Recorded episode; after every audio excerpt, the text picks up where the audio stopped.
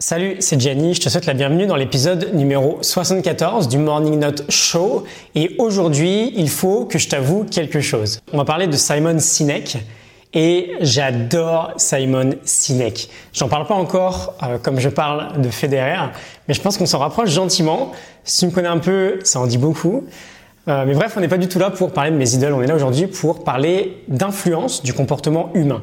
Si l'idée euh, de vivre dans une société où les gens sont de plus en plus inspirés te parle, a priori, ça devrait te plaire.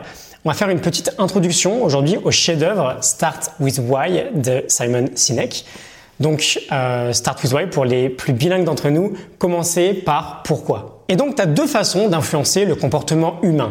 Tu as d'une part la manipulation et d'autre part l'inspiration.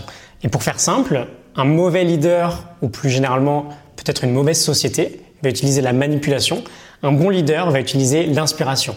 La manipulation, ça te donne un résultat sur euh, le court terme. L'inspiration, ça donne un résultat sur le long terme. Et la plupart des organisations, des sociétés ou même des milieux politiques vont utiliser la, manipulation, pardon, avec notamment un certain type de marketing, en jouant par exemple sur la peur, sur la comparaison, sur la pression sociale. Et en général, ceux qui manipulent ne savent pas vraiment pourquoi leurs clients sont leurs clients. Manipuler, ça leur permet de vendre, ça leur permet de connaître un certain succès, mais ça ne fidélise pas sur le très long terme. Or, c'est la fidélisation qui te permet de conserver tes clients, si on parle d'un exemple d'entreprise là, tes clients ou tes fans, c'est la fidélisation qui va te permettre de les conserver, que ce soit dans les bons euh, comme dans les mauvais moments. Et donc cette fidélisation-là, elle découle du deuxième moyen d'influencer le comportement humain, elle découle de l'inspiration. Et cette inspiration, elle vient toujours du pourquoi. C'est le fait de savoir précisément pourquoi tu fais ce que tu fais qui te permet de rassembler. Quand tu as une base de personnes qui sont connectées à ton pourquoi, tu crées une communauté qui va te soutenir et qui ira même pas voir ce que va faire la concurrence en fait. On y reviendra dans l'épisode de demain, mais je te donne juste un petit exemple, un petit aperçu. Tu une entreprise qui a bâti son business sur ce qu'il faisait. Par exemple, Dell, ils font des ordinateurs, ils vendent des ordinateurs. Et tu as une autre entreprise qui a bâti son business sur pourquoi il le faisait. Par exemple, Apple, avec son esprit rebelle de vouloir défier le statu quo et de penser différemment.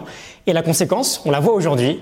Apple fait des ordinateurs à la base, mais il pourrait même sortir un aspirateur que bah, les gens l'achèteraient aujourd'hui. Ils s'en foutent un peu du produit parce que ça vient d'Apple. Dell, qui fait aussi des ordinateurs, euh, a essayé de faire des lecteurs MP3 par exemple, ou autre chose que des ordinateurs, et ça n'a jamais vraiment marché.